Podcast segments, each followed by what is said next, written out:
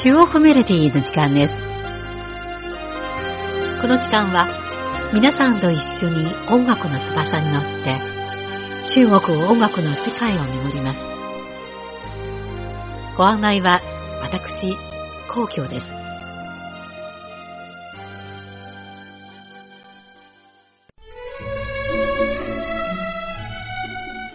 3月21日は暦の上では春分の日。本格的な春の訪れを感じる時期です。ぽかぽかと暖かな陽気に誘われ、お花見やピクニックを楽しむ人が多くなります。季節の変わり目でもあるこの時期は、体調を整えて養生するのが重要な時期とされています。今回の中国メロディーは、前回に続いて、漢方薬の養生にまつわる音楽をご紹介します。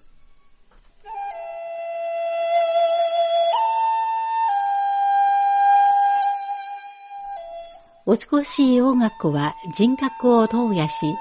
心身を癒すことができると言われています。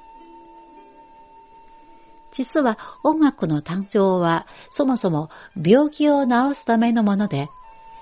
伝説上の漢字の創造者、宗傑が薬と用字を作ったことからも伺えます。薬と用字は音楽の学度用字から生まれたもので、音楽は病気を治す薬の祖先と見られています。漢字の創造者、宗傑は、古代中国の伝説の帝王、皇帝に仕えた記録係です。音楽の学徒幼稚は、皇帝が敵である塩と戦った時代、紀元前2000年代に生まれました。古代の戦場では、人体鼓を打ち鳴らす習わしがありました。当時、皇帝軍が使用軍を打ち負かした際に、多くの使用軍の兵士は人体鼓の響きに脳を揺さぶられて気絶してしまうほどだったと言われています。皇帝は心の優しい君主で、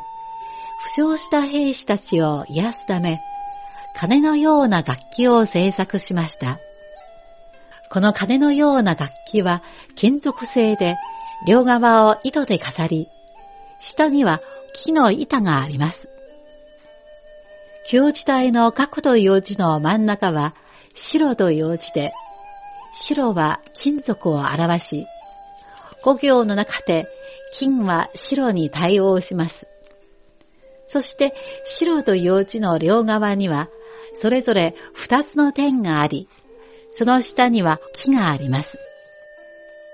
これは楽器を糸で飾り、木製の台に置かれて演奏することを意味しています。皇帝の士官だった宗傑は、これをもとに学徒幼稚を作りました。これは兵士たちの魂を呼び戻すためのもので、魂が癒されてこそ体が回復することと考えられていました。学童幼稚の危険から見ると、音楽は病気を治すために作られたことがわかります。その後、草が病気を治す効果があることが発見され、学童幼稚に草冠をつけて、薬と幼稚になりました。そのため音楽は薬の祖先とも言われています。そんな中国の伝統音楽は古来より、地、学、九、小、うという5つの音階を使って構成されたもので、この五音はそれぞれ体の心、肝、脾、肺、腎という5つの臓器に対応します。例えば肺臓は双方の肝と呼ばれ、呼吸器系の機能を司り、